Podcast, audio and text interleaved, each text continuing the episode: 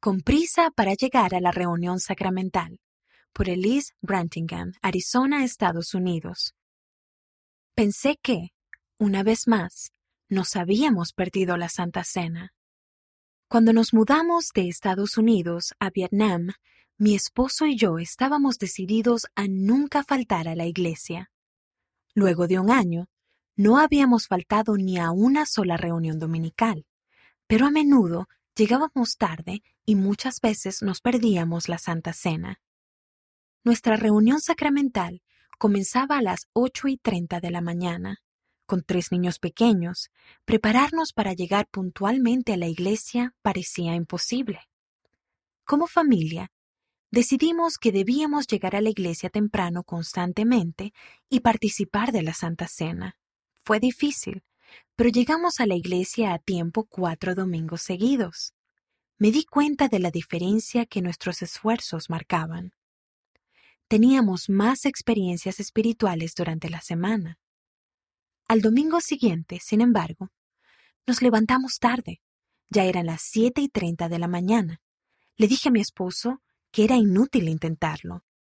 Pero luego pensé en que seríamos bendecidos si dábamos nuestro mejor esfuerzo para prepararnos de todos modos. Así que nos apresuramos.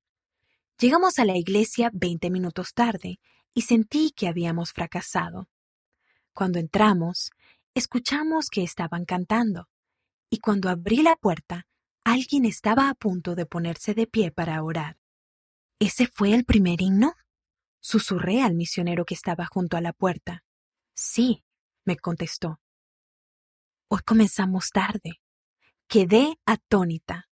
Pensaba que habíamos fallado otra vez, pero llegamos a la iglesia justo a tiempo. Me corrieron lágrimas por las mejillas al sentir el amor del Padre Celestial por mi pequeña familia y por mí.